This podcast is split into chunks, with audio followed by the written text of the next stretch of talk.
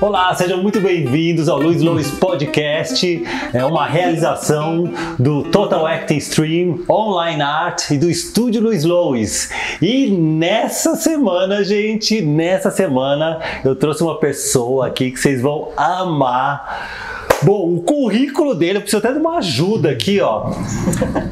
Olha só, pós-graduado em coach vocal, graduado em, nas artes do corpo, comunicação e artes do corpo, em licenciatura em educação musical. Ele é ele, olha só, atuou nos musicais Sunset Boulevard, Mudança de Hábito, My Fair Lady, Rent, a família Adams, Evita, Cinderela, Cats, Bela e a Fera. Gente, já fez o, o espetáculo Próximo Passo de Valdo Bertazzo, fez muita coisa, é infindável. É um, ele, ele tem também um talento pedagógico muito grande, ele ensina, é preparador vocal. Ele trabalhou também no programa Canta Comigo, na Record TV, e fez a preparação preparação também nesse programa para os teens, né? Uma preparação vocal para os teens e muitas outras coisas, infindável. Nick Vila Maior. Seja muito bem-vindo, Nick.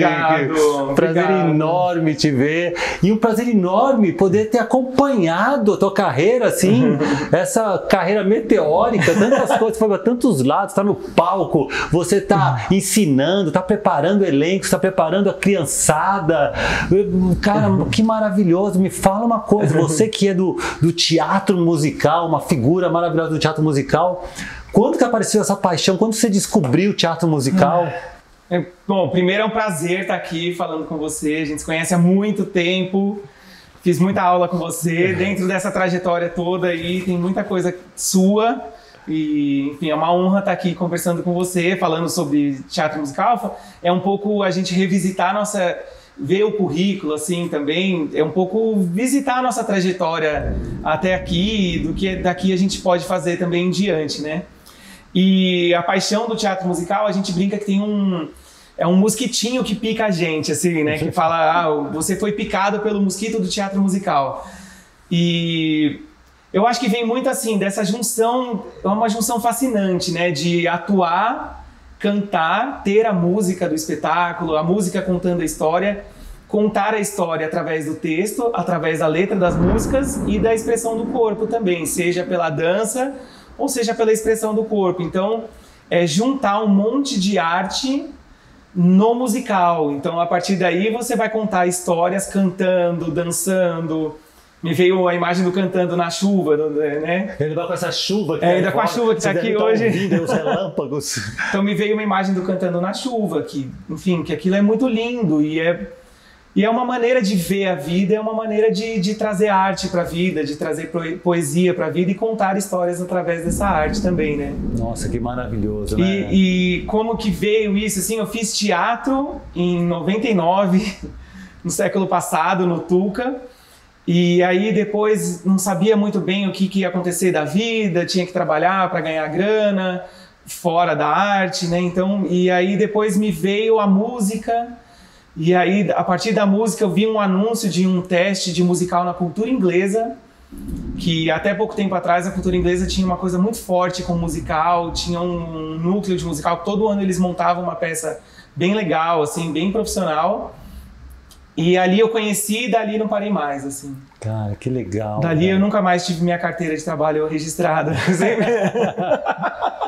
Sempre, seguimos nessa carreira artística em diante. E quando foi a tua estreia, de fato, no teatro musical? Você fala assim, não, essa eu posso dizer que eu entrei no teatro musical. Ai. Quando que, que aconteceu isso? Nossa, difícil, nunca tinha pensado nisso. Porque mas teve tantas peças, é, tantas é. produções aí que você já participou. Ah, desde coisas menores, assim, esse, essa da cultura inglesa em 2003 foi uma coisa muito impactante, assim, caramba, tô em cena, tô cantando. Depois, coisas diversas, diversos espetáculos menores, eu me lembro do José e seu manto Technicolor do Colégio Renascença, que foi no Sérgio Cardoso, foi muito importante, com Yakov Hillel, que, que foi diretor. Fantástico. Incrível. E eu acho que eu posso considerar duas estreias, assim, que uma foi na Bela e a Fera, no Teatro Abril, que agora é Renault, em 2009. De produção, hein? Gigante, Gigante. E eu era um pit singer lá, então eu ficava fora de cena cantando. Então ali foi uma... Ali foi uma realização muito grande, que eu falei, tudo que eu estou estudando esses anos todos, eu consegui entrar aqui. Então isso foi legal. E depois, só que eu não estava em cena. Então ao mesmo tempo tinha, ah, eu preciso ir para cena. E aí depois veio o Evita em 2011 que eu Que fui para cena, maravilha. com a direção do Jorge Tacla. Então ali também foi uma grande realização, né, no- nessa época no Evita em 2011 no Teatro Alfa. Que maravilha! É. Que aí começou a tua jornada aí e quantas produções, hein? Eu, você sabe que eu sempre gostei muito do teatro musical. Uhum. Eu morei muito tempo fora, na Inglaterra, e lá, e lá em West End, né, a Broadway da, de Inglaterra. Londres, da Inglaterra, eu ia assistir muitos musicais. Nossa, eu tinha uma paixão por, pelo Les Miserables.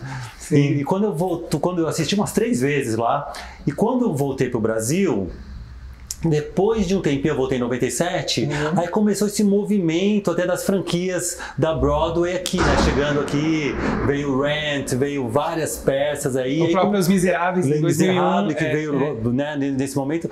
E quando chegou o Les Miserables, eu falei, ai gente, olha, lá eu sentia que tinha uma tradição desses, desses musicais da Broadway Uhum. e tal. E eu falei, como que vai ser aqui no Brasil, né? Embora no Brasil a gente já tenha uma tradição de musicais, né? Mas é, de uma outra maneira, esses É. da Broadway, eles estavam começando aí um novo movimento. E eu falei, como é que vai ser essa o elenco, né? Encontrar essas pessoas preparadas para esse para essa essa missão. E eu me surpreendi que eu vi uma turma muito boa, muito Hum. Sim, bem preparada, sim. inclusive o Les Miserables.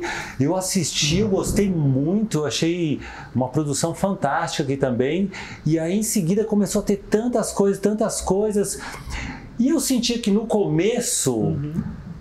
as pessoas, o, o- o- o elenco, tudo, eles tinham uma formação. Muitos deles tinham essa formação de fora, internacional, Sim. de outros lugares. E agora eu vejo que não é necessário você ir para fora. Lógico, quando você vai para fora, você tem experiências novas, mas hoje a gente tem profissionais muito bons aqui nessa Sim. área, inclusive você, né? Mas tem formação também, tem escolas, Sim. né, que preparam já desde a da, da infância, adolescência. Como que você sente que é essa formação agora aqui no Brasil? Você que é professor, professor de escolas aí conceituadas. Sim. Nossa, você falando, muita coisa me veio na cabeça, assim, muita, muita. Desde lá atrás, que é, realmente, assim, vieram essa, nessa virada do século ali, né? Em 99, que foi o Rent, Isso. 2001, que foi, foi Os Miseráveis no Teatro Abril, que ali meio começou um, um movimento de vir um musical atrás do outro, né? Até no próprio Teatro Abril da Time for Fun. E, mas você citou também que antes tinha os musicais, né? Então a gente já teve também My Fair Lady lá atrás, Exatamente. teve Jesus Cristo Superstar com Paulo Altran, quer dizer, não Exatamente. Jesus Cristo Superstar, mas Paulo Altran, My Fair Lady com Bibi Ferreira, com tantos artistas que, que vieram antes, né? Até Cláudia Raia, que também já veio do, ali do final dos anos 80. Foi. Com Cláudia Raia, Line. com- E a Cláudia Raia fez também uma abertura com o Tuca Andrada também, com o Fala Bela também, que foi. O Beijo da Mulher Aranha. Beijo da né? Mulher Aranha. Foi, foi também nessa época ali. E essa virada foi muito, muito importante, né, para esse caminho, para essa indústria de teatro musical, né, que é arte, mas também é um trabalho, assim, é um trabalho, é uma indústria, é- gira a economia, então e, e movimenta, sustenta muito artista, muito técnico, né? É, e aí, vindo da formação dessas pessoas, é é que antigamente a gente vinha, por exemplo, eu vim mais da música. E aí eu entrei no teatro musical através da música. Muitos vieram através da dança, outros através do teatro. Ah, Isso. Então, antigamente a gente tinha formação muito em uma coisa só. E aí ia, ia su- pegando suplementos no meio do caminho. E aí você corre atrás, né? Então eu vou correr atrás de dança, vou fazer sapateado, vou fazer balé, vou fazer jazz, fazer um monte de coisa. Ou então um ator vai fazer aula de canto, ou um bailarino vai cantar, vai atuar. Então é você tentar se preencher o máximo de conhecimento, de Vai experiências. preenchendo as lacunas para É, poder é. fazer. E, mas hoje em dia a gente tem, e aí também como essa geração ela foi, foi crescendo e foi também se dando aula, se tornando professores, então tem essa preocupação em hoje você, você, não, você não vai cantar somente por cantar.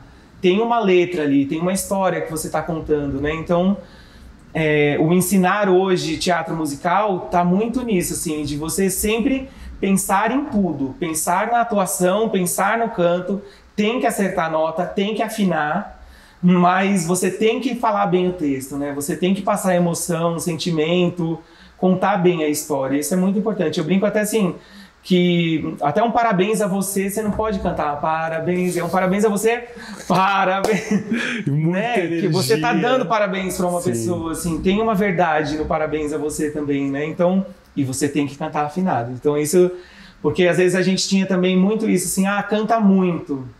Isso é uma discussão antiga de arte também, né? Mas canta muito, mas não passa emoção. Enfim, isso é uma coisa de arte que vem lá atrás Exatamente. também de dançar com a alma das bailarinas ou dança com técnica. E tem, coisa, e tem, uma coisa, Nick, nessa época, 2000 e pouco, 2002, 2003, eu fui dar uma oficina, acho que foi, eu não lembro onde que foi, acho que foi no Mazarop, aqui em São Paulo. Para quem está escutando aí, para quem está vendo a gente, foi em São Paulo. E no primeiro dia, eu fui lá, cheguei lá no, na, na oficina tal. Quando eu entrei na sala, só tinha artistas do teatro musical, né? do Les Miserables, ah, toda sim. essa turma lá para fazer curso de mímica comigo. E eu falei, hum. nossa, interessante, eu é. quero ver como que é essa turma aí, deixa eu ver é. como é que é essa turma. E uma turma muito preparada, hum. com uma disciplina muito interessante. Eu vejo né, nessas produções, mas eu vejo o elenco, eles vêm com uma, uma sede mesmo de aprendizado, de treinamento. Sim. E realmente é uma área que precisa investir no treinamento. E eu vejo que eles estão sempre fazendo cursos. Né? Eu vejo como é importante numa produção de teatro musical a parte corporal, é. a interpretação, né? logicamente a parte vocal, uh, figurino, iluminação, todo o contexto, né? toda a produção. Mas os artistas eles investem muito no treinamento. Você muito. sente isso, né? Sim, muito, muito. Tem que tem que investir muito no treinamento mesmo, assim, é, aquilo que a gente estava falando, para você ficar o mais completo possível, né? Então, é correr atrás, é você também tentar olhar que lacunas que faltam em mim, né? Então, eu preciso ir atrás de dança, eu preciso me expressar melhor corporalmente, eu preciso cantar melhor, eu preciso ampliar minha extensão vocal, eu preciso atuar melhor também. E é a gente se reconhecer e tentar descobrir, assim, o que que eu... Que lacuna eu preciso preencher. E dessa época, é interessante você falar isso do, da galera do Lemis, né? Uma, era uma, tinha muita gente ali no Lemis, no, nos Miseráveis, em 2001, aqui em São Paulo, no Teatro Abril, que veio de Brasília. Então, que veio, veio uma turma muito boa de Brasília com o maestro Marconi Araújo, que foi o maestro do espetáculo, o diretor musical. E então veio uma galera muito assim, muito preparada, cantando muito, atuando muito. Então, é, e aí provavelmente eles foram atrás também de, de de, co de cobrir lacunas, né, que tinham cada um na sua história, cada um na sua tra trajetória. Quem fez comigo foi a Alessandra Maestrini, Sim, fez comigo. Ela, fez. Fantástica. É, Também no Rent é, ela fazia já é, tantas mímicas lá no meio, é, tinha uma coisa com a é. mímica. E a mímica, engraçado, foi assistir uma, uma produção em, em West End há alguns anos, o do Matilda. Sim. Aí eu assisti sim. lá e foi muito interessante. E, e a mímica estava muito presente nessa produção. Eu vi, aí depois eu vi que tinha até treinamento lá de mímica. Sim. Então é, é uma produção que envolve tantas áreas, agrega tantas é, áreas. Muitas, muitas. É, Nick, você que, que participou de tantas produções assim. O que, que você sente? Qual, qual é a diferença na formação uhum. de um ator tradicional com um ator de teatro musical, logicamente sem contar com a voz, lógico que, que uhum. precisa de um treinamento vocal, saber cantar, mas na coisa da, da, interpretação, da criação do personagem, você sente que tem muitas diferenças nesse processo? É, sim e não. É, não porque assim, a gente também costuma falar, é teatro. É musical, mas é teatro. Você vai cantar mas é um texto. Então ali tá tudo tá te movendo de sentimento, de construir imagens para poder contar essa história. E aí eu digo que sim e não, e o, e o, e o sim que é diferente, porque é uma, não é a mesma coisa você contar uma história cantando e contar uma história falando. Então tem uma linguagem específica ali no musical, que é uma, é uma questão de prática, de conhecimento, de, de aulas, de estar com um diretor, com um professor de canto, que saiba interpretação também, que é importante. E, mas é, é essa união mesmo de atuar e cantar. Eu acho que tem essa diferença mas a gente tem que levar em conta que é teatro. Você sabe que eu vejo uma coisa que me lembra muito a mímica uhum. na questão, porque tem uma frase do Jean-Louis Barrault que ele fala assim: abandone o naturalismo, mas continue verdadeiro. E é Sim. lógico, quando você canta, você tem uma conversa cantando, uhum.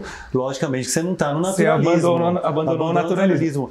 Mas é importante como, como, como tem que ser verdadeiro é. também, não, não é. pode perder essa verdade. Quando vejo, por exemplo, aquela canção, né, aquela reza do, do Les Miserables, né, quando o Jean, Jean Valjean ele canta cara, pro, na batalha. Sim, o Bringing Home, né? Bring, nossa, é. eu, eu choro é, quando escuto é. aquela música, é. quando, com aquela emoção. É, vira e mexe, eu vejo na internet, pego no YouTube para ver de novo e sempre me emociona com a verdade. Sim. E, logicamente, não é um naturalismo, né? Ele sai do naturalismo. É. Eu acho que talvez isso que seja é, de, difícil para o ator, que a gente vê um, um, certo vício por causa de, sei lá, da, da, própria formação, de um naturalismo, e aí você tem que se desprender disso, é. se expressar de outra maneira, mas não pode perder mas, a verdade, né? É, e não pode perder o natural. É. que é a verdade, né? Que é você que é você estar tá contando, ali nesse caso que você citou assim, é quase uma reza ali. Então, você sai um pouco, né, do, você sai do naturalismo, mas tem que manter muita verdade ali no que você está fazendo. E isso chega na plateia, que aí já a gente já parte para aquela coisa que não é tão palpável assim, que mas isso vai chegar nas pessoas, né? Com emoção, do jeito, ou conduzindo pela música, ou pela voz, ou por qualquer outra ligação que a gente não conhece. Com certeza, com certeza. E, e hoje, tem, hoje tem muitas escolas aqui, né? Tem escolas Muitas. que hoje dá para fazer uma formação em teatro musical aqui no, no Brasil, legal. Você tem, tem essa necessidade de ir para fora ou não? Não, não tem, assim. Claro que lá fora eles têm esse conhecimento de muito tempo, né, de muitas décadas. Aqui ainda é um pouco mais recente. Apesar da nossa formação artística aqui como ou como, e, muito importante como ator, ou como músico, ou como cantor, ou enfim, a cultura em geral vindo de toda a cultura do Brasil mesmo, assim, né? Então, que, que a gente pode ter essa formação nos, nos alimentando dessa cultura. É, mas, especificamente para o teatro musical, é, a gente tem muitas escolas e tem muito curso técnico também. Agora estou pensando se tem superior, se tem faculdade que eu posso chamar de faculdade de teatro musical, mas eu acho que não, porque a gente tem os cursos superiores de teatro, né? Sim. Ou na ECA, Unicamp, CLLN, enfim, tem vários lugares que você se forma ator, mas não é ator de teatro musical. Então, muitos cursos técnicos existem e existiram. Então, sei lá, teve um curso técnico no SESI que era muito bom. Sim, eu lembro. Só que parou agora, é, parou de um, de um tempo para cá. Mas era uma formação muito boa, muito completa. Tinha a coordenação do, do Miguel Falabella, Sim, sim. Tinha uma escola, tem uma escola que tem um curso técnico que chama Voz em Cena, o Team Broadway também tem um curso técnico. E, ao, e por outro lado também tem os cursos livres que você vai que você vai tendo contato com a área, vai se formando, vai acrescentando na, na sua formação, na sua bagagem. É, tem às vezes, às vezes tem uma discussão assim, ah, é melhor eu buscar cada área separada? Então, às vezes também pode ser um caminho, sabe? Você pegar o teatro, você vai fazer aula de canto e aí você vai juntando as coisas. Tem essa opção também, de você tem. ter uma base fazendo curso de artes cênicas e tendo esses complementos, fazendo trabalho de dança, tem. trabalho de canto, tem. Né, de maneira complementar. Normalmente o teatro é uma base muito importante, né? muito assim, porque a atuação, é, às vezes você canta muito bem e aí na hora de atuar não vai tão bem, assim. Então a atuação é uma coisa que é muito importante, muito. Tudo é importante. Mas a atuação é muito importante mesmo. Me fala uma coisa, por exemplo, no... cara, eu, eu percebo que a produção, o que, o que me, me encanta é a organização e a magnitude de uma produção de teatro musical. Sim. Porque a gente vê que tem Cara, é uma, é uma logística interessante. Por exemplo, até para não dar, não dar, não acontecer erros na parte técnica, né? Você tem é, é, é, aparelhos duplos para que caso um dê problema, o outro É. já pega em seguida. Até dois microfones. Dois às vezes, microfones, às vezes, depende da produção. Elenco geralmente é grande, figurino, É. cenário, viaja muito. Sim, sim. Então, assim, é, é, como você falou, envolve né, muito é, emprego, envolve é, muito investimento. E nesse momento da pandemia, que foi um momento que, que foi muito afetado, né? Como Muito. todos nós, né? Nós- mas a gente vê outras áreas conseguiram né, ter uma flexibilidade. A produção do teatro musical, por envolver muita gente, É. foi afetada por várias, vários motivos. Primeiro, pela aglomeração de muita gente. Sim. Pela pelo questão do dinheiro, captação de recursos. Aqui no Brasil mesmo a gente teve esse problema também com a Lei Rouanet, Sim. que teve baixou o teto para um milhão e Sim. as produções de teatro musical. Você não monta. né? Você Você não não consegue consegue montar. montar. É. Você que está envolvido aí, o que, que você sentiu assim? É, agora, tem uma luz no fim do túnel agora? Dá, tá tendo uma, uma, um movimento aí otimista para isso? Sim, eu acho que tem. E, e isso até é uma coisa assim que, que para as próximas gerações é para eles virem muito com isso, assim, sabe? De que de que a gente vai valorizar a cultura, a gente tem que valorizar muito a cultura do Brasil e a cultura de musical para contar nossas histórias, para contar as histórias de fora também, que são que trazem coisas interessantes para a gente, para a gente desenvolver histórias aqui nossas, né, do Brasil, é, histórias da- do nosso povo também. É, bom, você falou também de, da, da organização né, do musical. Isso é uma, é uma disciplina muito grande, assim. E para tudo funcionar, isso foi uma coisa que veio de fora e a gente acabou assimilando isso e isso é muito importante para o musical. Eu lembro quando eu entrei na Bela Fera, eu fui mexer em cadeiras, assim, no ensaio. Foi, foi um primeiro choque que eu tive. Que eu fui, eu fui arrumar cadeira, assim. Aí, por que a gente vem fazer, fazer teatro com a galera, com muita gente? Todo mundo faz tudo. Todo mundo vê figurino, todo mundo organiza, todo mundo faz tudo. E aí eu fui mexer em cadeiras no ensaio, aí alguém, um stage manager, que é uma pessoa que está cuidando da parte, para tudo funcionar direitinho, falou: não, não, essa não é sua função. Olha Alguém, alguém vai levar essa cadeira no lugar que tem que levar. Interessante. Você vai ficar ali esperando. Você tem o seu trabalho definido, específico, É, é, é. tem um Então- trabalho que o, que o, que o coreógrafo faz, que É. o figurinista faz, que o, o stage, manager, o stage manager toma conta de tudo, É. administra tudo. É, então, esse foi um choque. Falei, ah, poxa, não posso levar uma cadeira aqui. Mas é um exemplo só, assim, sabe? Que é, é meio isso que você falou agora. Tipo, cada um tem a sua função. Então, esteja bem, esteja 100% para sua função. Você vai ter que cantar, esteja o melhor possível de voz, de corpo, de, de, de tudo, né? De saúde.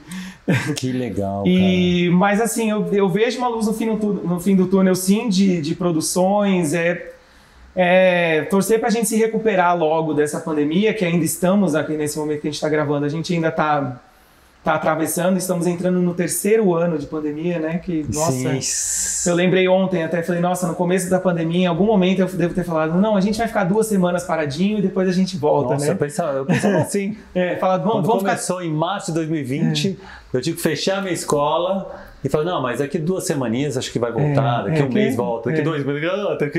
Então, estamos no terceiro ano terceiro já, ano. então e vai saber quantos serão. É, esperamos que, que sai- sair logo disso e mas e pensando nessa saída, é pensando em melhorar a situação do país como um todo, na situação econômica do país, para que para que a gente volte a ter um melhor poder de consumo, um melhor para a gente poder consumir cultura também, né? Exatamente. E me diz uma coisa, agora uma, uma, uma curiosidade, uma provocação, assim.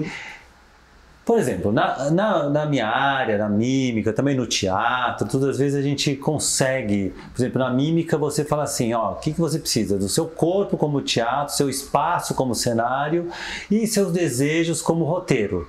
Né? Então você pode entrar numa, numa caixa preta, num espaço vazio, sem nada, e criar seu espetáculo Sim. a mímica ela, ela, ela, ela tem essa facilidade. E Sim. no teatro musical, você consegue montar um espetáculo num- numa caixa preta, sem nada, com uma produção baixíssima? É Consegue. fu- consegue? Consegue. Eu acho que sim. Ai, que bom.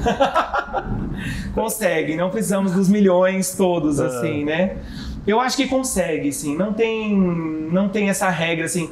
O musical tem muito isso da linguagem, do, da, do grandioso, do encantamento. Então tem o Miss Saigon que desce um helicóptero no palco, né? Meu Deus, é. A Bela Fera que vem aquele castelo gigante que vem assim, em direção da plateia. Meu Deus, é maravilhoso. Então cada, cada o Cinderela que ela troca de, ou até no Frozen agora que ela troca de vestido você nem vê, assim, que como que trocou de repente. Então o teatro musical tem muito desse encantamento, dessa magia, né? Que, que é muito bonito, bonito ver. Mas ao mesmo tempo, tem um professor, o Paulo Brito, ele fala assim que às vezes um musical emociona tanto quanto alguém num, num bar tocando violão e cantando, assim. Também tem esse poder, né, da, da arte da emoção. Mas e sim, é uma boa ideia isso. De repente montar um musical pequeno numa caixa preta e eu vejo que com as, mímica. Eu vejo, eu vejo que as escolas elas se viram, né? Porque as escolas elas fazem é, com o que tem, né? Lógico, porque o foco é outro, sim, de, de aprendizado e tal.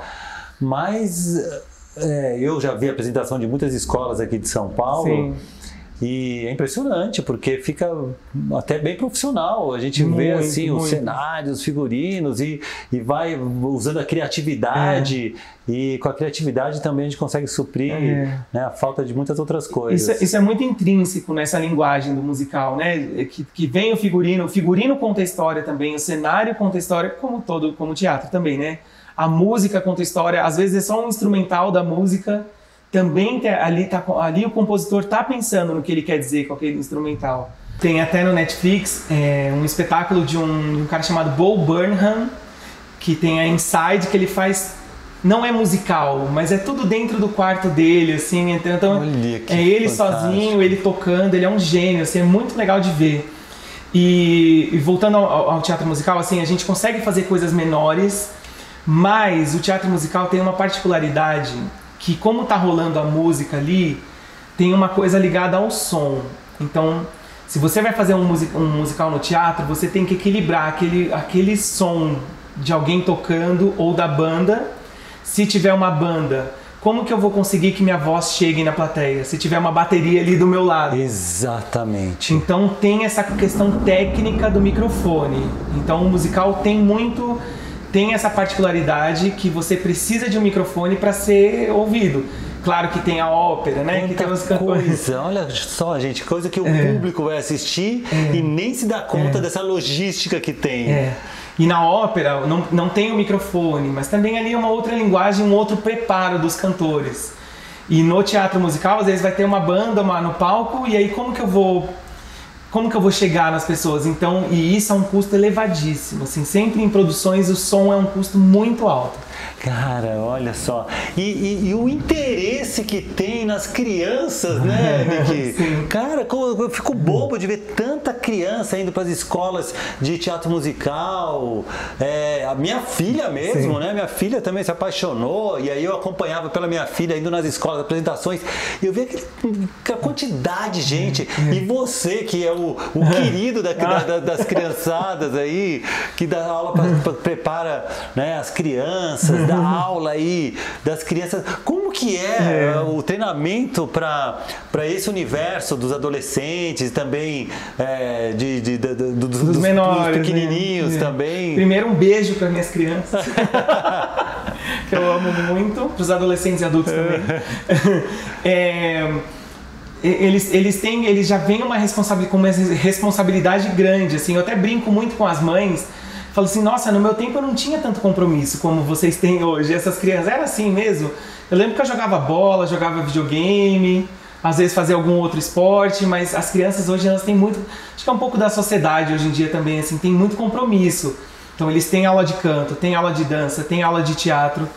E isso é bom, pensando num futuro artístico para eles, pensando como uma profissão no futuro isso é muito bom, porque eles vão chegar com 18, 19, 20 anos muito preparados, muito. E tem uma coisa legal, né, Nick? Porque até mesmo se não quiser seguir é, como Sim. profissão, o que aprende, é, é. uma desenvoltura, Sim. o canto, esse Sim. contato com a arte, como soma com a educação. É, é muito, muito. Isso é, isso é o principal de tudo, né? No final das contas. O tudo que você vai levar da arte para a vida, né? Tudo que você vai aprender no convívio em grupo, nas relações interpessoais que você vai ter ali. Sou professor na hebraica e aí tava o Dan Stubach, que a filha dele estava se apresentando. E aí eu fui lá depois falar com ele, falei, eu quero falar com ele, né? Que é um ídolo, assim, então. E aí ele, aí ele falou assim, ah, e, e minha filha se comportou bem, assim, ele falou assim, para mim não interessa muito ela em cena. Pra mim me interessa mais ela na relação com as pessoas. Foi tudo Que bem? legal, porque Achei muito legal, né? E vindo Isso. dele, que é um atorzaço, assim. E esse pensamento pra, pra criança, né? Do que ela tá levando dali das relações com, as, com os outros. Se ouvir, ouvir o outro, ver o nosso limite aqui, fala o que, que eu vou fazer pra superar esse limite, pra superar alguma, alguma dificuldade. E uma coisa muito legal que acontece quando você estuda o teatro musical, que eu senti que para criançada é muito legal, que você tem que saber fazer o coro, É, é. porque é, você começa por aí. É. Então você tem que ter essa coisa de pensar que é necessário todos estarem juntos e não Sim. só uma pessoa ou outra, mas todos caminharem juntos, É. todos cantarem juntos. E o coro ele ensina muito, né, para Muito. as crianças. E é uma dificuldade, não, aí acho que é uma dificuldade mais humana, assim, que é a gente tem que se colocar no coro. O coro vai ser um momento bonito do espetáculo. A gente é um, um integrante ali que vai contar essa história. Porque a gente tem isso, né? Gente, eu quero ser o protagonista. Exatamente. É, eu quero brilhar o tempo todo, mas a gente brilha também no coro, a gente. Então isso é muito importante. Isso para em arte, É, é. independente de qual estilo, de qual É. gênero queira seguir, isso é fundamental, né? Porque tem uma coisa que é a obra. É, a obra é importante e você está lá a serviço daquela obra É, E, e- e muitas vezes você está servindo para que um outro brilhe, mas é necessário que você doe né, a tua participação O seu brilho isso, também, né? o seu brilho, Pro brilho de tudo isso crescer. arte, porque a arte, o ator, o a atriz precisam ser doadores. É, então é. um ensino muito legal. Porque tem isso, né, da gente querer ser protagonista. Então, para as crianças também é um desafio muito grande, assim, de, de falar: olha, você vai fazer coro aqui e é muito importante esse coro que você está fazendo também. Lá na frente, você, ou no próximo, você vai fazer um protagonista. Depois você pode voltar pro coro novamente, não tem problema, não é ruim. Exatamente. É. E me fala uma coisa, a coisa do treinamento vocal. Vou, agora eu vou para tua área aí direto do treinamento vocal. Que é impressionante, né? O trabalho vocal desses artistas. E a gente vê que tem um- uma metodologia que se tornou meio que referência nesse, nesse meio, que é a questão do, da técnica do belting. Sim, E o belting que, que traz essa relação que não é uma, porque não é uma ópera, Aham. você precisa cantar, você precisa falar, precisa ser, ser de uma maneira clara, Sim. precisa ter uma interpretação, precisa ter uma melodia. E, e, e, e esse, essa. Fala pouquinho sobre essa técnica do belting, porque depois disso vieram várias outras coisas, mas continua sendo uma referência forte? Sim, muito, assim. Tem essa coisa muito forte do belting, que, que vem da- dessa tradição do teatro musical, eu costumo, enfim, no que, no que eu mais acredito.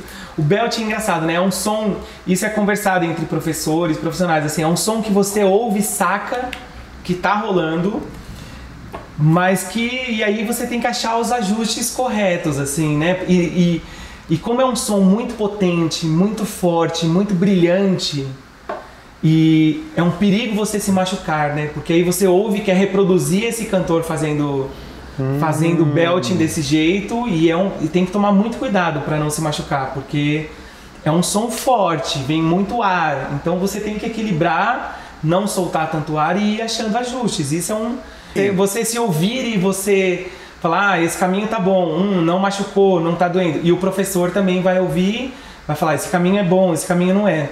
Dentro do musical também não é só o belt, então você tem musicais também que você pode cantar um pouquinho mais lírico, você tem musicais rock, você pode ter musicais brasileiros que você vai cantar um, de um jeito mais MPB. Sim, tipo, eu tava até comentando com você aquele o, o Hamilton, que tem uma que é um pegada hip meio hop, hip hop, é um rap. que é muito. Mas a gente vê um, um, um, um belting lá É. também, né? Porque o- que como base lá. O não- belting vem também da música comercial americana, né? Sim. Que é, você- pega essas cantoras, Christina Aguilera, Beyoncé, é, todos esses cantores assim pop, eles têm muito forte isso do belting também.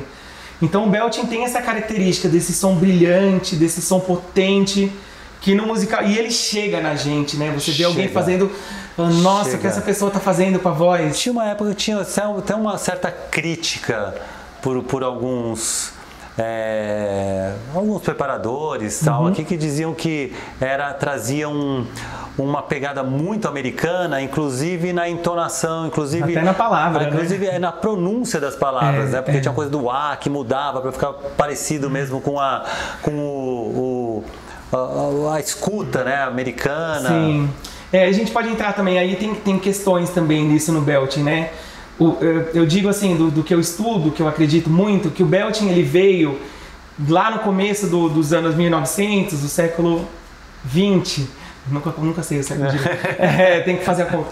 E aí do século 20 tem o tinha a ópera, né? Então, naque- naquele momento, antes do começo do teatro musical, ali, dos primeiros musicais, nos Estados Unidos mesmo, tinha a ópera. Então, a ópera você tem aqueles cantores com as vozes incríveis, maravilhosas, Incríveis. muitas vezes naquela época sem entender muito o que eles estavam falando, porque tinha aquela condução de vogal bonita, Exatamente. da- do bel canto, né? Da- do, do- do canto maravilhoso ali.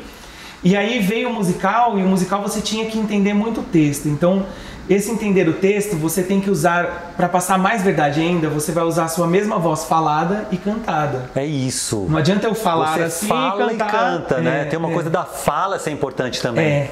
Então tem isso assim de você. E aí, por isso que às vezes tem essa sensação de você esticar esse timbre de peito, que a gente chama, né? Ou, ou outros nomes que muitos usam hoje em dia, mas essa voz pertinho da fala, até notas bem agudas.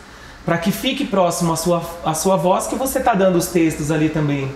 Para passar é, uma verdade, alguma coisa assim. Então tem isso do belting que veio. Então.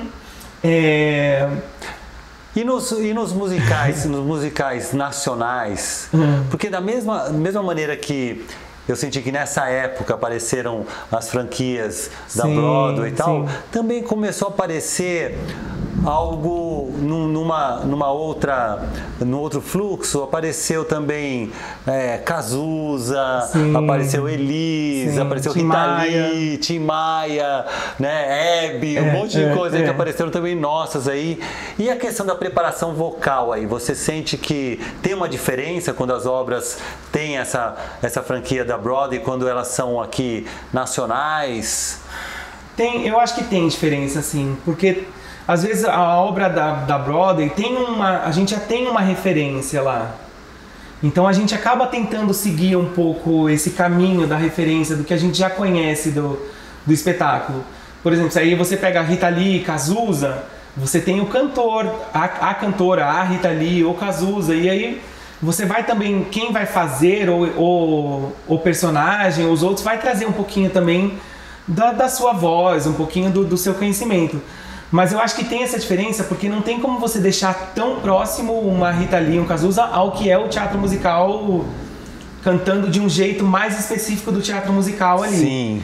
Porque você tem que respeitar também o artista, a época dele, o jeito que se cantava. Então, cada espetáculo vai trazer um pedido, assim, de como encaixar a voz. Então, tem um espetáculo que é, sei lá, ranch, é tudo mais roqueiro ali.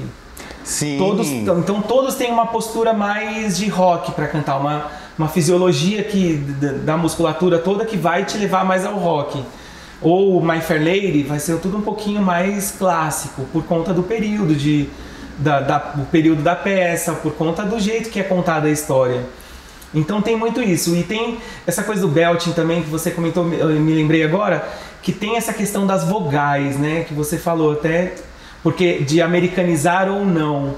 Nos Estados Unidos, eles têm essas vogais, o jeito deles falarem, a língua, a língua inglesa, eles têm essa coisa muito mais aberta. Sim. E em português, a gente tem muito ão, ou até agora você falou sim, tá o sim vem um pouquinho, né? Ou eles falarem yeah, eles deixam tudo mais aqui, a gente fala sim. Nossa, né? é A muito gente- diferente. A gente tem um- uma coisinha aqui, assim, então... E aí, por isso que às vezes acontece isso também, de você abre um pouquinho a vogal, mas você não pode mudar a palavra, né, do que você está falando. Você não pode abrir tanto que, que você vai prejudicar a palavra que você está dizendo, que aí não vai ter a verdade num texto, né? Sei lá, se eu ficar. Tem um. Tem nos Miseráveis que tem muita gente cantava isso, assim, até um clássico do, da galera de teatro musical que é. Eu giro em volta dele, desse amor que não tem fé. que não tem fim. Ah. Mas aí em português eu vou falar gira em volta dele, desse amor que não tem fim. Nossa. A voz vai, vai para um outro lugar, né? Vai ficar aqui dentro. Então você tem que deixar um fim. Você tem que trazer um pouquinho mais para frente. Deixa no outro ressonador, no é, outro ponto. É. Mas para manter a palavra, mas não pode ser também fan, porque seria mais, mais legal falar fan, né? Porque você deixa a sua voz ali nessa estética. Entendi. da música. Nossa, foi um exemplo perfeito. É, é. Exemplo perfeito. Isso, é um, isso, é um, clássico, assim, da galera dos musicais, de, de ouvir já alguém. Mas porque você passa por esse processo mesmo. Você vai falar, abre a vogal, deixa a vogal aberta, porque aí você vai achando um trilho para sua voz, um caminho para sua voz. Que legal, que legal. E quando, e quando você tá, tá pegando uma pessoa para dar essa orientação, né? Quais, quais, as dicas que você dá para? Porque eu vejo, eu falo isso porque assim é diferente quando você vai aprender vai fazer uma aula de canto, por exemplo, eu já fiz aulas de canto, tudo, e eu vejo quando, a, por exemplo, a minha filha, Sim. né, assisto as suas aulas, né, eu vejo que tem uma pegada diferente. E eu deixo claro isso assim para quem está assistindo. Vou fazer uma aula de canto, então eu vou aula de canto popular, então vou trabalhando a, a melodia, vou tra trabalhando a letra, tal. Quando você vai trabalhar com teatro musical, uhum. a coisa da interpretação, da sua atitude, uhum ela entra de uma maneira mais forte. Ela, não, não, não mais forte, mas ela é mais iluminada é, nesse é. ensino. Fala, não, olha, você está falando isso para uma pessoa. Sim, você, tá, tá você precisa convencer essa pessoa. Então você tem que cantar convencendo. Então, aí que eu acho que tem um caminho é. que, que bate muito com o caminho do ator, da sim, atriz. Muito. Né? Você, você sempre, lógico, você que é professor. Sim, que... tem, tem, tem muito isso mesmo. assim Você tem que sempre manter isso junto, né? O, o, o, o canto com o texto. Mas eu sempre me refiro a Elis Regina, assim, que era uma intérprete de MPB e que ela trazia muito isso, né? Muito. A interpretação muito, dela. A interpretação dela, assim, é, você entende Fantástico. tudo que ela fala. Você... Olha que exemplo ótimo que você é, tá dando. Então, assim, você vê, uma, é MPB, mas ela tem muito isso dessa linguagem de, de linguagem de interpretar a música, né? Enfim, por isso é Elis também. É, mas muitas cantoras, como muitas outras cantoras. Então, tem que levar muito isso em conta.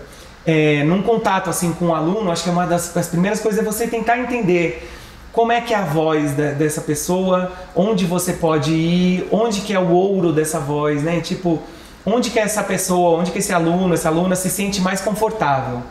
Então, explorar também esse lugar. E aí, onde que falta ali? O que que falta para chegar?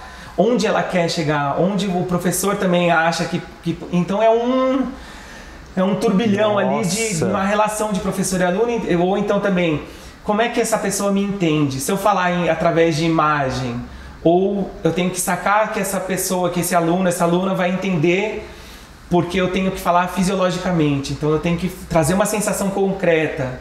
Então tem esse desafio do professor com o aluno mesmo, assim, de você tentar você tem que. É uma relação ali que você constrói que. Ah, ela me entende mais se eu falar desse jeito. E fora a respiração, né? Porque às vezes está no meio da coreografia, pulando, Sim. saltando, tem que cantar, atingir aquela nota naquele, naquele A respiração é salto. é fundamental, né? É fundamental para cantar e para o teatro musical também, né? Primeiro para você não ficar nervoso cantando, então, né, para você respirar, ter uma tranquilidade para você para você fazer o que precisa e para cantar mesmo, né? Então é porque isso aqui é um, eu falo para eles assim, é uma, é uma bexiguinha que a gente tem aqui que fica bexiguinha de festa, sabe que a gente pega e aí então é a gente é, manipular esse ar saindo. Sim. Por, por outro lado, isso aqui é uma musculatura que você não tem tanto controle no sentido, sei lá, se eu precisar tocar uma nota dó, eu vou tocar no teclado ali. Dó.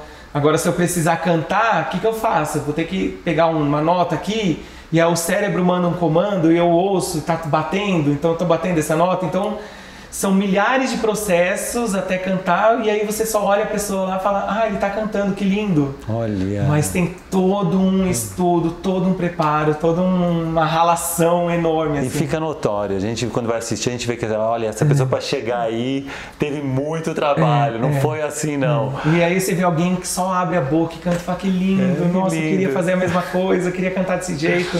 Ô Nick, me fala uma coisa, você, antes da pandemia, você estava bombando, fazendo um monte de coisa, um monte de produção trabalhando que nem um doido, de repente pandemia, de repente para tudo e você, você, você eu vi que você continuou doido, continuou trabalhando, foi para o online, você conseguiu fazer é. essa transição para online, dando aulas online. Como é que foi? foi eu achei que, que no seu caso foi muito bem aceito. Sim. Você conseguiu manter, teve, você conseguiu encontrar algumas vantagens no online? Como é que você, você sentiu? Você achou uma ferramenta útil? Sim, muito, muito. Em geral, para os professores de canto, funcionou muito online, muito assim não sei para dança, para o teatro, mas para o canto funcionou muito. Apesar da dificuldade, um pouquinho de você ouvir ali, você não ouve do jeito que a gente está se ouvindo aqui, você ouve através de uma conexão, então você ouve no fone de ouvido. Mas teve, teve muito avanço assim no online, foi muito importante, muito mesmo. A pandemia veio, bateu um desespero, que eu estava dando muita aula. E aí, o que, que vai acontecer? Vou, e agora? Né, vou perder todos os alunos e, e acabou a renda, acabou Sim, tudo. Cara. E aí, mas aí começou a falar, vamos para online e começou a funcionar muito. Eu prefiro presencial, né, mas mas o online funciona muito e acabou, é, é, como funcionou bem, acabou tendo isso também de Hoje em dia a gente tem mais facilidade de aceitar um online. Se eu quiser fazer um com um professor da Broadway, aula Essas com... vantagens, né? Porque também é. ficou, ficou mais acessível você ter contato é, com é. esses mestres. E a, e a gente também, ou o professor ou o aluno, se adaptou muito nisso. Então, a minha escuta como professor, ela mudou ali um pouco. Então, é, é uma atenção, e até cansa mais no online por isso, né? Porque você tem que ter uma atenção muito maior ao aluno. Então, assim, o seu ouvido está muito mais ligado do que você está aqui no ambiente e falar, não, eu estou te ouvindo aqui, estou sabendo que a voz está certa, ou que a voz não está bem colocada, ou tá. No online você redobra essa atenção para ter essa percepção. Mas funcionou muito, assim, foi muito, muito vantajoso. Muito e você mesmo. sente que, é, por exemplo, no começo eu senti que o online, para muitos profissionais de teatro, bom, enfim, de, de, de todas as profissões, apareceu esse recurso como um quebra-galho. É, Mas no decorrer do caminho começou a virar algo para muitos até é, protagonista, algo que fala assim, não, isso veio para ficar. É. Eu agora, muitos é. até trocaram o presencial pelo, pelo online, falam, não, agora eu não volto pro presencial, vou ficar aqui no é. online. É. Você sente que, que é um quebra-galho ou você sente que veio para ficar mesmo? Não, veio para ficar. Hum. Acho que veio para ficar. É, tem muita gente que quer ficar no online, mesmo assim, às vezes questão de deslocamento, sabe? De não. Se adaptar vai, bem. É, vai pegar trânsito, não vai, ou a família enfim, acha, ou no caso das crianças, assim, não tem como levar, ou tem, enfim. O online veio para ficar mesmo, ele, ele rendeu muito, sabe?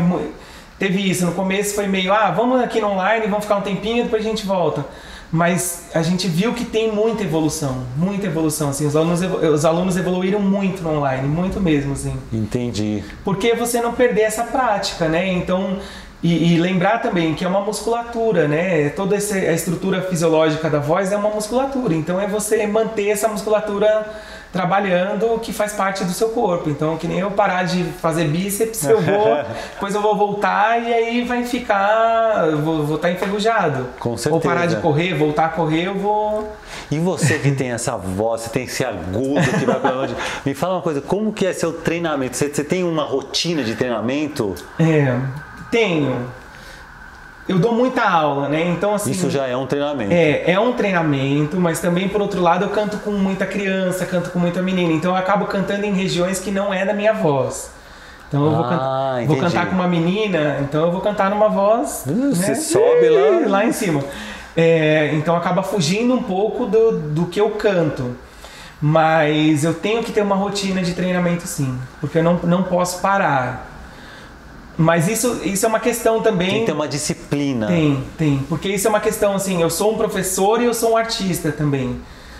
Mas o, meu trabalho como professor me desgasta muito a voz, por falar muito, por, por estar ali no, no com os alunos, mas eu tenho que, tem, que manter essa voz boa, saudável, para o meu trabalho como artista cantando também. Então, ó, para quem tá assistindo a gente aí e fala assim: ah, eu tô querendo começar agora no teatro musical, não tenho muita experiência, sim, sim. né? Que o, o, propósito aqui desse, desse podcast aqui, Nick, uhum. é da gente conversar muito de arte, da gente sim. falar né, de treinamentos, falar de, de, várias áreas, né? A gente fala sobre é, mímica, palhaço, teatro, uh, cinema, teatro musical, de, o que a gente chama de atuação total. E o propósito é da pessoa que está assistindo a gente conseguir aproveitar, aprender, não só no palco, como para a vida. Mas para as pessoas que têm o interesse agora uhum. de, pô, eu quero fazer teatro musical, não sei por onde começar, o que, que é necessário, o que, que você orienta? Quais, é. são suas dicas aí para essa turma que está perdida, não sabe por é. onde começar? A primeira coisa, assim, é pesquisar bastante. Eu, eu, sempre me refiro assim, eu me lembro, hoje em dia tem muita coisa na internet, né? Então você tem YouTube que você consegue ver muita coisa, muita gente falando sobre essa linguagem, falando sobre musical. Eu até brinco às vezes que no meu tempo eu já fui no Centro Cultural aqui em São Paulo atrás de partitura ou atrás de ouvir coisas assim, porque eu não tinha não tinha internet do jeito que ela é hoje, né? Então ia lá, vai na biblioteca, vê se tem a partitura, vai na CD-teca, audioteca, não lembro como chamava, e aí ouvir alguma, alguma obra, alguma coisa assim. Então hoje em dia as, coi as coisas são Cara, mais acessíveis. Facilidade, né? hoje a gente vê tudo, né? É, um ou então tinha que ir atrás dos livros ali também, né? Vai na biblioteca ver o livro. O que é bom também, ainda tem até hoje, mas tem muita coisa na internet. Então, primeira coisa é você ir, ir, ir caçar informação. E depois disso, assim, procurar uma boa escola de teatro, um bom professor de canto, procurar dança ver se onde você mora, onde você está. Para o pequenininho, assim, desculpa interromper, mas para o pequenininho, você acha que vale a pena começar tendo aula de teatro ou já começar com teatro musical? Se a vontade é, é de... Pode ser. Pergunta com... difícil. É, essa. é, não, é que eu, eu gosto de, por exemplo, aula de, aula de canto, eu gosto mais de dar aula para 7 para 8 anos. Hum. A partir daí.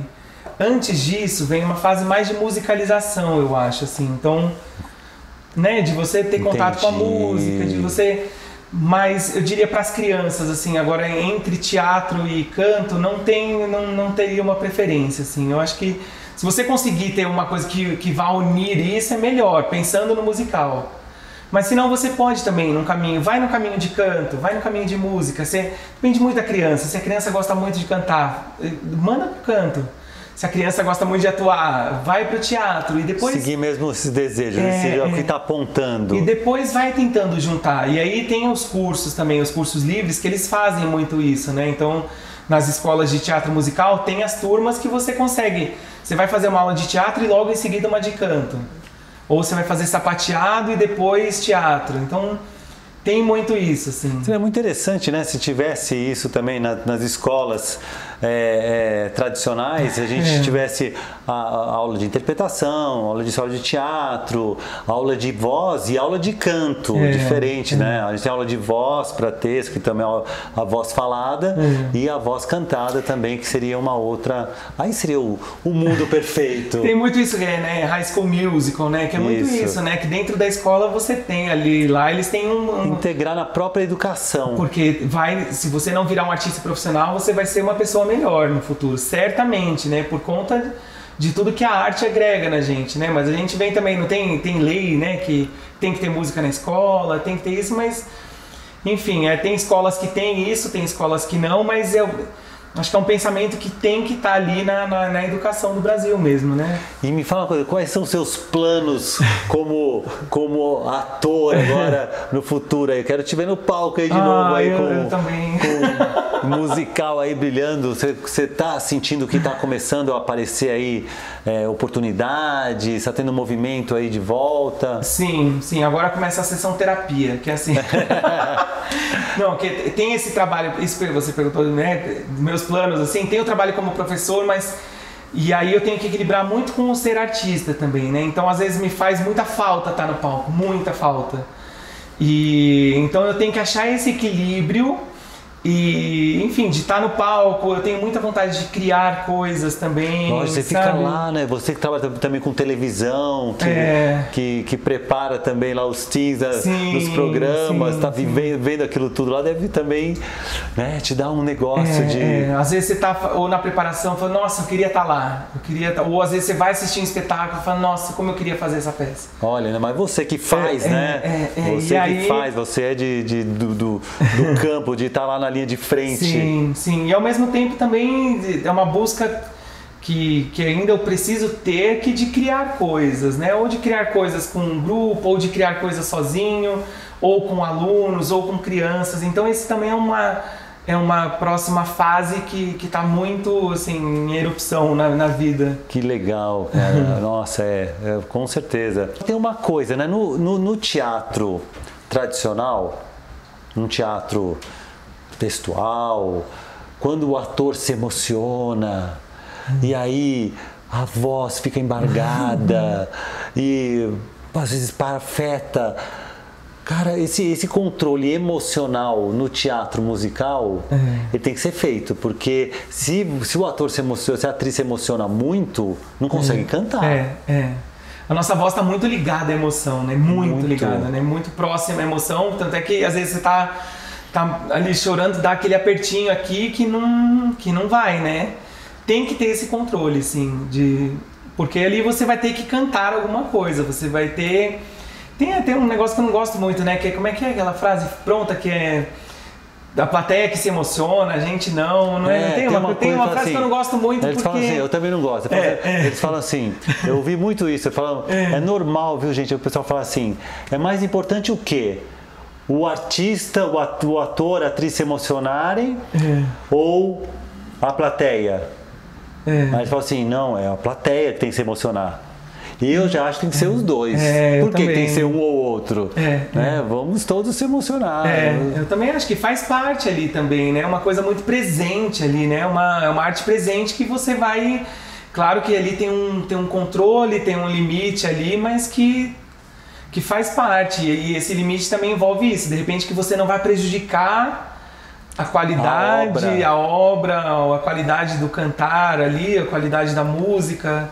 E me fala uma coisa, eu também percebi nessas minhas andanças pelas escolas tal, que muita gente que não quer seguir a profissão procura também porque eu vejo, eu vejo, por exemplo, as mães que vão lá e falam, ai, eu quero. Aí, aí faz, mas como uma, uma terapia, faz como algo para levar para a vida. Você sente que também tem esse lado e que, é, e que pode ser bom também, mesmo para quem não quer seguir a carreira. Fala assim, eu quero fazer, eu quero estar no palco, experimentar, né, cantar É. um, um grease, fazer um grease também. sim, Eu sim. sinto que as pessoas se soltam muito e acessam uma alegria, acessam ah, um- uma presença muito interessante que é Sim. bom para qualquer área também, né? Sim. Não tô rindo assim, às vezes a gente fala assim, tem muitos pais que ele- parece que eles querem Ah, que o filho seja artista ou eles querem ser artista, eu não sei. Aquela mas, transferência, Mas que aquela- tá tudo bem, né? Porque isso vai trazer muita coisa boa pra criança, né? De, de, de desinibição, né? De, de você se expressar, de você se colocar. Eu vejo essas crianças falando pro Instagram, assim, falando, nossa, eu, eu, não, eu não tinha isso, né? Eles falam, vir aqui e começam a falar e bem articulados. Eu não tinha isso na minha época, né? Eu falo, poxa, não sei se eu seria, se eu me daria bem nessa geração hoje em dia das crianças ali no TikTok fazendo as dancinhas, tudo. E mas na- na- naquele tempo não tinha. Então isso eu acho que tem as coisas ruins, né? Mas tem essa coisa boa também de você se expressar, de você ser alguém, né? De você se colocar. E o teatro tem muito essa função. Então, por mais que seja um sonho dos pais ali, mas essa criança que for fazer ali vai, vai ter muita coisa boa. Mas você sente que para os pais que fazem também, que vão lá e falam assim, ah, eu quero fazer, mas só para desinibir, para soltar, Uhum. você acha que também traz um benefício nisso? Porque Sim. eu acho que é muito interessante, a pessoa vai lá, ela tem que se mexer porque é muito corporal, É, tem que se expressar, tem que interpretar e tem que cantar também. Aí fala, depois que a pessoa fez isso, ela vai lá apresentar um projeto, vai fazer uma palestra, tira de Sim, letra, sim. né? Já, já tive muito contato, você também deve ter tido, né? Com, com adultos, executivos, ou enfim, de várias profissões que, que vem, que vem buscar também coisas na arte para agregar essas profissões. E tem muito, muito isso, assim. É o que você falou, a pessoa, se a pessoa conseguir dançar, cantar e interpretar ao mesmo tempo, né, que, que são coisas tão diferentes, assim, que até uma, é uma dificuldade grande no começo. Você fala, hum, nossa, eu tenho que cantar. Aqui eu só eu estava pensando tanto na coreografia que eu esqueci de abrir a boca, de mexer a boca e cantar. Então, então é, uma, é um cérebro fritando Nossa, ali. Nossa, isso para a vida. A pessoa faz um, esse exercício, depois vai apresentar um, um projeto é, numa sala de reunião. É, nossa, já tem uma é. desenvoltura totalmente diferente. Sim, sim. E também dessa, desses grilos que a gente vai criando na nossa cabeça, né? De alguém está me julgando, alguém está me Exatamente. olhando, alguém está me analisando. Então tem essas coisas que esses monstrinhos que a gente vai criando que a gente vai aprendendo a deixá-los de lado um pouco, né? A esquecer um pouco o julgamento da, que se é que ele vai existir de alguém, né? Enfim. E Nick, me fala uma coisa, para quem quer te achar, Onde que te procura? Onde você está? Você está no Instagram? Você está no Twitter, LinkedIn, eu amo TikTok? Twitter. Conta aí onde que você está. Eu amo Twitter, mas eu não posto nada lá, mas eu amo. É o que eu mais gosto hoje em dia. Mas eu tô. mas o Instagram é, é mais nossa, nosso cartão de visita hoje, né? Todo mundo tem que ter Instagram. Se você é um médico, tem que ter. Se você é um professor de canto, um artista, um pedreiro, um, qualquer profissão, você vai ter que ter o seu Instagram que vai falar aqui é o meu trabalho, né? É o nosso cartão de visita hoje. Então tem o meu Instagram que é Nick Vila Maior. Enfim, nessas redes todas é esse meu meu contato. Ah, legal. Dá para me achar lá, enfim. De, para dar aula, para conversar. Se quiser, se, eu, se, alguém assistir, quiser só falar, ah, você falou isso, que eu não sei o que, concordo ou não concordo, ou mandar qualquer coisa. Manda comentário, gente. Olha é, pode, pode me achar em qualquer lugar, a gente conversa. Fala assim, ah, você conhece um professor de canto aqui em sei lá onde? Que, que maravilha. Enfim, e agora, né, gente, com online, é, você pode é, ter aula com ele é, em qualquer lugar. Sim. Você está lá em, no, na Austrália, tá valendo sim, aí. Nick sim. está presente. Sim. Nick, prazer enorme. Nossa, cara. já acabou? Maravilhoso. Pois é, Carol voou, nem percebi Não. também. Nunca mais. Cara, que prazer, muito ah, bom. Prazer é então, gente, vocês que curtiram, que acompanharam, não esqueçam, ó, sempre deixa, eu sempre esqueço de falar isso, vou falar agora. Vocês precisam se inscrevam no canal. Verdade. Com compartilhem. É, tem o sininho também. Olha, bata o, dedo, bata o dedo no, no, no curtir, vai curtindo curtir, aí. É. E sininho, todas Ative aquelas o coisas. Sininho. Mas compartilhe aí para todos os apaixonados pela arte. Valeu? Até a próxima. Obrigado, Até. gente.